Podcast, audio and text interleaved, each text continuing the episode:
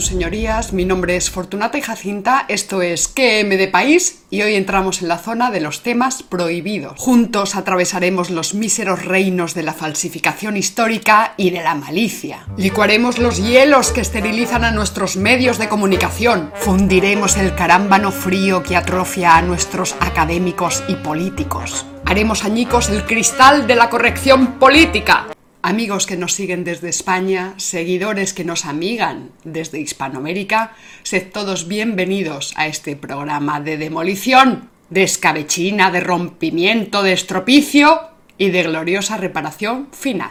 Hoy vamos a tratar el caso de Guillermo de Orange y el llamado proceso de independencia de los Países Bajos. Extraeremos de este caso los elementos constitutivos de la leyenda negra, esto es su estructura y su metodología y demostraremos que la ideología negro legendaria sigue plenamente vigente hoy día, por ejemplo en los nacionalismos fraccionarios, tal sería el caso del separatismo catalán, que de ninguna manera pues quiere tener nada que ver con esa presunta identidad negra de España. Empecemos. Las élites.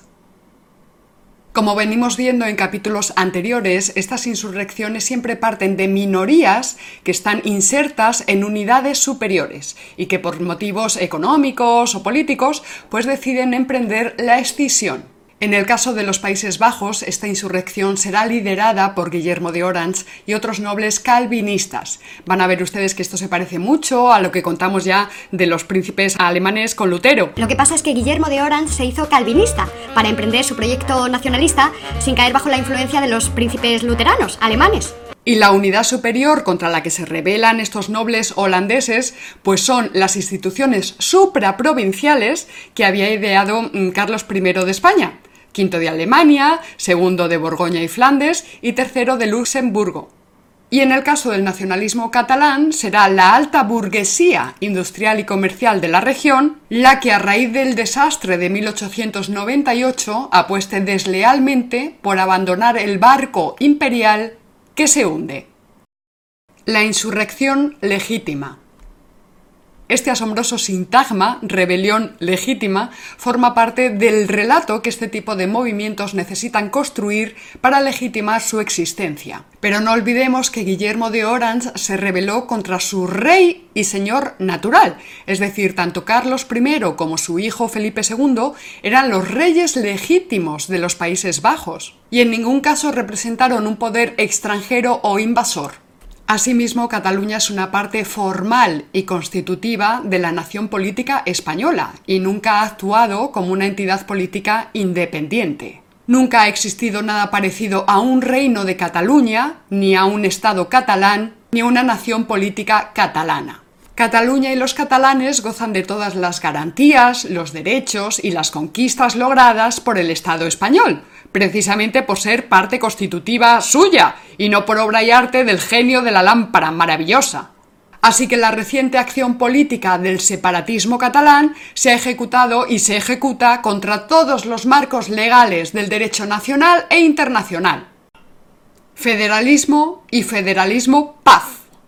Utilizaremos este apartado no solo para contextualizar históricamente el caso de los Países Bajos, sino para evidenciar un divertido disloque que genera pues, el uso oportunista del término federalismo entre muchos de nuestros directores de periódico, escritores, académicos, lo de siempre, los Países Bajos no existieron como tal cosa hasta que no llegó Carlos I, quien intentó consolidar el proyecto de unificación territorial y administrativa que los duques de Borgoña, o sea, la casa nobiliaria a la que él pertenecía, pues llevaban décadas intentando implantar.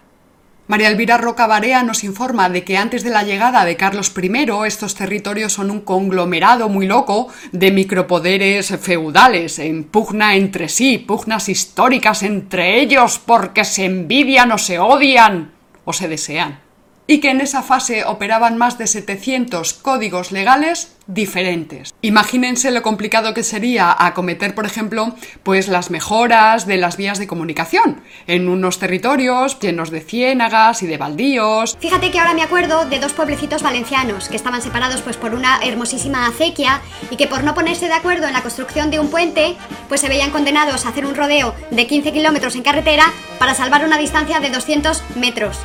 Claro, aquí habría llegado Carlos V y habría dicho ¡A tomar por saco ya, hombre! ¡Haced el puente de una vez! ¡Mira que sois bobos! ¡Que es ser bobo, eh! La razón imperial que traía Carlos V buscaba precisamente romper esos particularismos feudales en favor de una administración estatal, más justa, más equilibrada y supuestamente más eficaz. Pero algunas oligarquías locales, temerosas de perder sus privilegios, se rebelan. Como veis, esta especie de idea de Estado federal, que realmente pues no se podía llamar así, ¿verdad? Porque no existía el concepto todavía en la época de Carlos V. Pero bueno, lo que sí que vemos es que esta idea de unificación pues eh, no ha tenido mucho éxito ni antes ni ahora, ¿verdad? Porque ahora cada vez tenemos más naciones y más nacionalidades y, todo tiende a romperse y a fragmentarse a hacer todo, todo pequeñito, todo pequeñito. Como decíamos al principio, esta idea de federalismo pues resulta resignificada de forma muy divertida por algunos políticos e intelectuales españoles, tanto de izquierdas como de derechas, que utilizan el mito de la Tercera República Federal Española, posible, ¿verdad?, hipotética, para desembarazarse de la despreciable idea de España, reducida en sus imaginarios a la luciferina tríada, el trono, el altar y el ejército. El problema es que Estado federal, por definición, significa unir lo que previamente estaba separado y no separar lo que previamente estaba unido.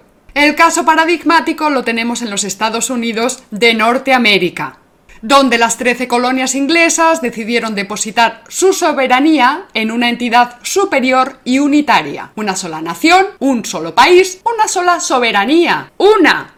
A lo que persiguen muchos de nuestros políticos y directores de periódico se le ha llamado de toda la vida de Dios balcanización, secesión y demolición del Estado. No buscan una república federal, sino una república confederal que reconozca cada una de estas nacionalidades. Porque nadie aclara cuántas son, pueden ser millones, millones o una por cada ciudadano sin que ninguna de estas nacionalidades o naciones pues tenga que renunciar a su soberanía. O sea, la cosa más desleal, oportunista e insolidaria que cabe pensar. La forma más siniestra de proteger los derechos propios y de depredar legalmente al Estado. Pero bueno, esto cuenta con el beneplácito de toda nuestra intelectualidad progre y de esas autoproclamadas izquierdas que todavía no se han enterado de que tanto Lenin como Rosa Luxemburgo se opusieron frontalmente tanto al derecho de autodeterminación como a la idea de federalismo precisamente porque tales soluciones ponían en riesgo la unidad en la lucha de clases. Pero hombre de Dios, pero si estáis defendiendo el discurso de la más rancia derechona y ni os enteráis. Coqueteáis con sus elitismos y decís ¡Vivan las minorías marginadas! ¡A tomar por saco! Sabéis de sobra que todos los nacionalismos beben de derechos históricos del antiguo régimen y que piden un regreso a los fueros. Pero vosotros lo llamáis ahora naciones étnicas oprimidas. ¡A tomar por saco! Sois una vergüenza, pero sobre todo sois una vergüenza por atreveros a hablar en nombre de las izquierdas, que en ningún caso deberían hacer depender los derechos políticos del individuo de cuestiones de raza, folclore, lengua o procedencia. ¡A tomar por saco! Pero no piensen que los partidos de derecha se quedan cortos en esto de dar aliento a los nacionalismos fragmentarios. Y les voy a leer una cita de Pedro Insua que lo resume muy bien y dice así. En Galicia no hace falta ningún PNV para quedar en la misma situación que País Vasco o Cataluña. Con el PP les es suficiente. Legitimación del poder. Dios o la metafísica.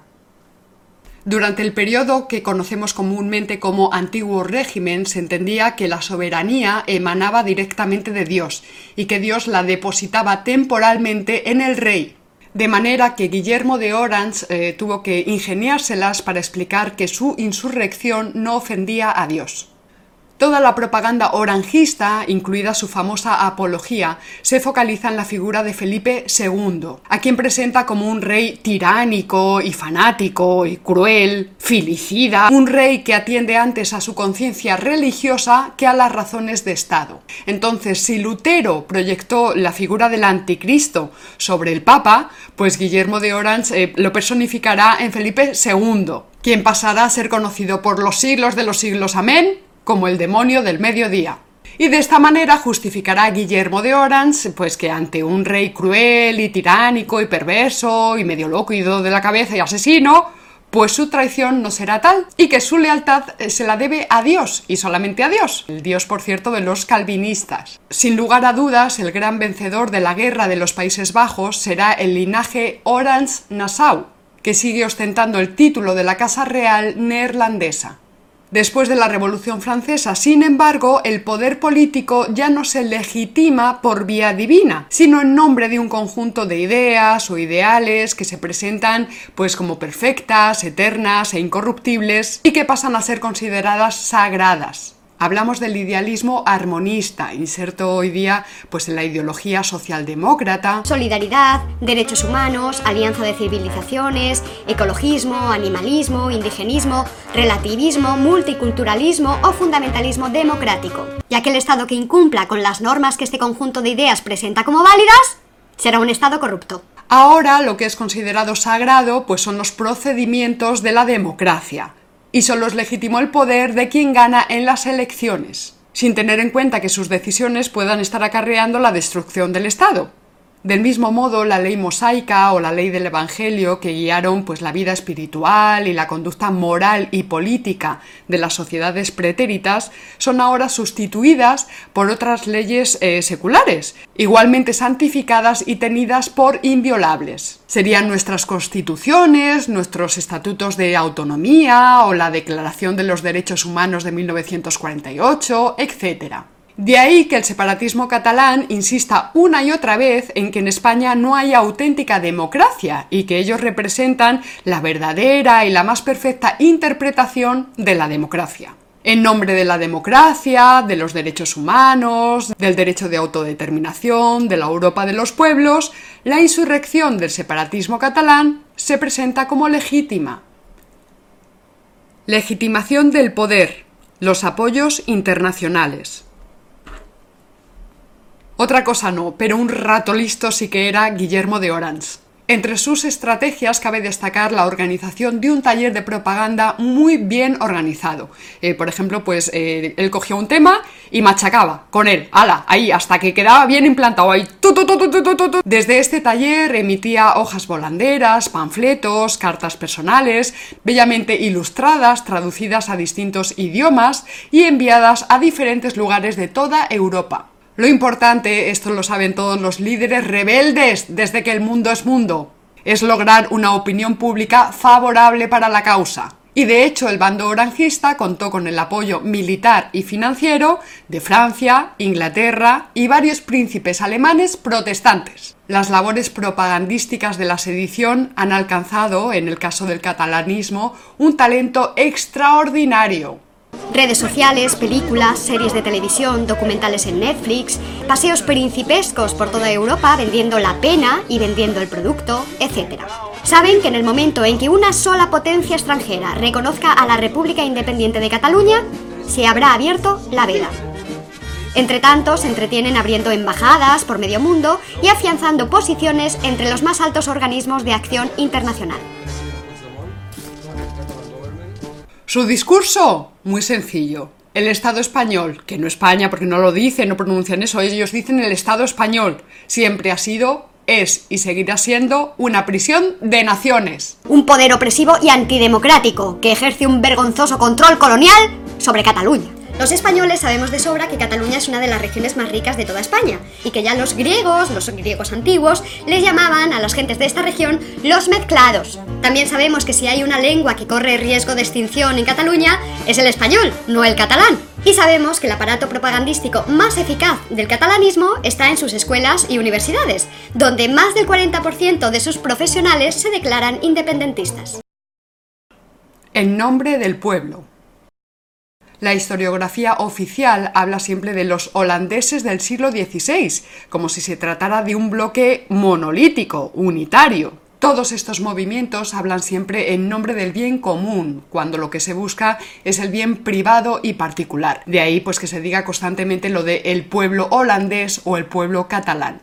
Un pueblo, el holandés, que ante la imposición religiosa de Felipe II elevara valientemente su voz para clamar por la paz, la justicia y la libertad. Apenas un puñado de historiadores se atreven a llamar a las cosas por su nombre y a decir que las guerras de los Países Bajos fueron guerras civiles. Aquí tampoco se cuenta que hubo muchísimos más soldados y capitanes holandeses apoyando a su rey legítimo que en el bando de Guillermo de Orange, que tuvo que pagar a mercenarios. Por supuesto, hablar en nombre de este mitificado pueblo catalán en abstracto es una estrategia muy querida por los ideólogos del catalanismo. Pero no se cuenta que hasta hace muy pocos años el catalanismo era absolutamente residual y que hoy día más de la mitad de los catalanes no quieren la independencia. La condena moral se construye el famoso hecho diferencial, generalmente un imperativo racial del que se infiere una superioridad moral y que ha logrado infiltrarse en los ordenamientos jurídicos e institucionales de nuestros estados. Recordemos los esfuerzos que se hacen desde hace varias décadas para transformar a nuestros estados nacionales en estados multiculturales o plurinacionales. Guillermo de Orange eh, retomará el clásico prejuicio antiespañol con aquello de los moros y judíos, es decir, tenemos la sangre contaminada y por tanto estamos moralmente corrompidos. Recordemos también que desplazó la imagen de Lucifer hacia Felipe II, el duque de Alba y luego de ahí pues al resto de los españoles, todos Lucifer. Este funesto argumentario no se quedaba solamente en palabras, sino que serviría para que en siglos posteriores se acusara a los católicos de acarrear todos los males de la sociedad, epidemias o enfermedades. Y recordemos también, y este dato es importantísimo, que es justo aquí cuando se construye el mito de España como aniquiladora de los indígenas en América. La propaganda oranjista echa la zarpa sobre el libro de Fray Bartolomé de las Casas, 26 años después de su publicación en España. Entonces lo traduce al holandés y al francés y ala, aliar la parda. El nacionalismo catalán se inaugura a finales del siglo XIX con una narrativa racista muy agresiva. Ahora vamos a ver lo que escribía Pompeyo Gener en el año 1900. Creemos que nuestro pueblo es de una raza superior a la de la mayoría que forman España, y sabemos por la ciencia que somos arios.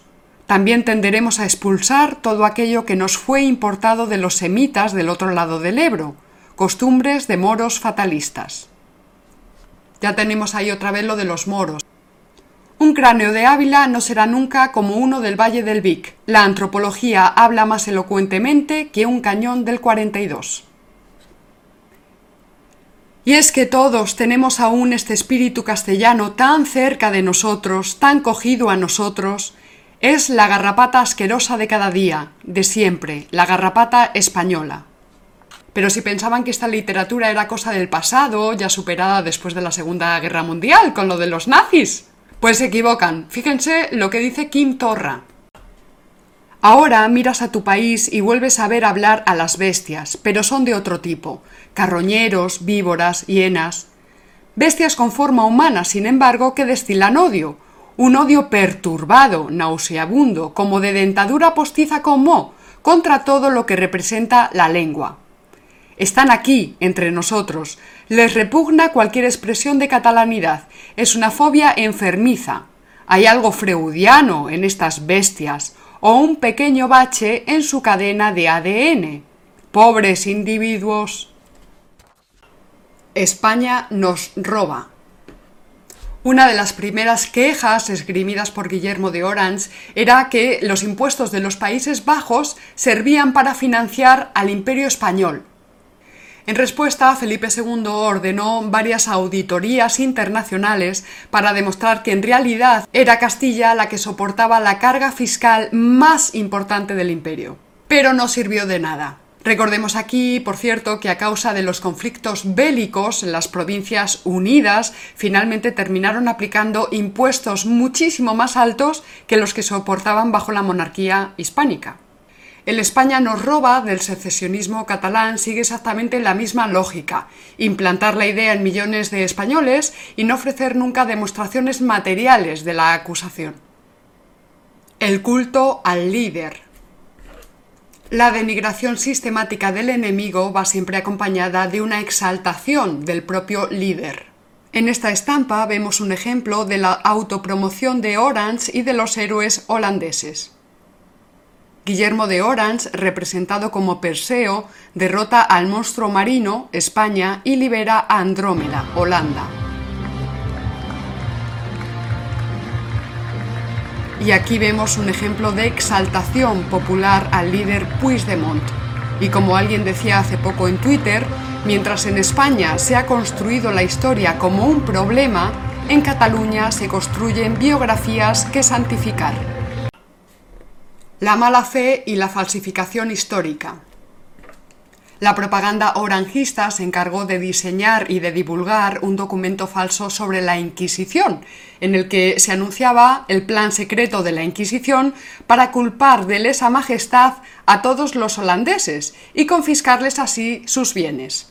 Pero es que, verán ustedes, nunca hubo Inquisición española en los Países Bajos. Otro caso fascinante es que en 1566 Orange eh, solicitó el apoyo de los turcos mientras al mismo tiempo acusaba a los españoles de buscar la alianza con los turcos. Otro ejemplo de esta propaganda que busca pues encender las pasiones fue la difusión de un panfleto acusando al Papa de haber pactado con el demonio para exterminar a la humanidad. Esta sección en el caso del secesionismo catalán pues es un no parar. La guerra de sucesión fue una guerra dinástica, no una guerra de secesión o de liberación, como se empeñan ellos en decir. Así que el 11 de septiembre de 1714 no se suspendió ninguna soberanía catalana, porque no existía. Se cuenta que los catalanes fueron excluidos de América. Mentira. O que el español se impuso sobre el catalán por la fuerza. O que Cataluña siempre fue más progresista que Castilla Mare de Deu, pero si vamos a ver si las primeras cortes europeas fueron las de León. Total, que estamos viendo las consecuencias de exacerbar las diferencias desde coordenadas etnicistas, de promover las versiones maniqueas entre buenos y malos, y de construir una historia ideológica que sirve para eh, confortar a las oligarquías y también, no lo duden ustedes, para confortar a esas terceras potencias que seguramente aprovecharán esta debilidad autoinducida. Sabemos lo que sucedió durante y después del proceso iniciado por Guillermo de Orange eh, en los Países Bajos. Ahí tenemos, por ejemplo, la crueldad de los llamados eh, mendigos del mar, tenemos los placas anticatólicos que prohibieron el culto, el cierre de escuelas, multas y confiscación de bienes. También se aplicaron tasas para aquellos católicos que, por ejemplo, pues querían bautizar a sus hijos por el rito católico. Tenían que pagar Ahora bien, lo que derive de este proceso del secesionismo catalán, eh, acompañado, impulsado por muchos de nuestros políticos nacionales, pues dependerá de los españoles, es decir, de la capacidad de reacción que tengamos. No habrá justicia cósmica, ni triunfarán los buenos, ni tampoco la verdad, ni ninguna cosa por el estilo. Del mismo modo, poner freno a las demandas secesionistas de algunos indigenismos, pues dependerá de la capacidad de reacción de las naciones hispanoamericanas y también de sus ciudadanos. Todo dependerá de nuestra capacidad para superar los prejuicios de la leyenda negra y también para defender conjuntamente la hispanidad. Y que no me venga otra vez García Cárcel con aquello de que la leyenda negra es el resultado del complejo victimista de los españoles. Pobres paranoicos empeñados en culpar a los demás, siempre, de sus propias miserias y de su decadencia. Y con mucha calma tendrá que explicarme el señor García Cárcel de dónde salen entonces, pues, declaraciones tan dulces como esta que les voy a leer y que me llegó el otro día, a mí personalmente, ¿verdad? Pero que circulan a diestro y siniestro en redes sociales, por ejemplo, verán. A las mentiras y la perversidad españolas agréguenle su asqueroso acento, como si les faltaran los dos dientes de enfrente, pues hablan como silbando y sacando la lengua. España, eres asesina invasora, racista y mentirosa. No volverás a invadir América, aunque sabemos que ese es tu plan. Los hijos de los indios, negros y mestizos, las clases bajas, daremos la nota de dignidad a las noticias de hoy. Y hasta aquí este programa de QM de País. Recuerda que puedes localizarnos en redes sociales, abajo en la caja de descripción de YouTube estaban todos los enlaces y también recuerda que hemos habilitado una plataforma en Patreon por si quieres colaborar en el sostenimiento material de este proyecto. Se despide de todos ustedes aquí y allende los mares, Fortunata y Jacinta. Y recuerda, si no conoces al enemigo ni a ti mismo, perderás cada batalla. ¡Hasta luego!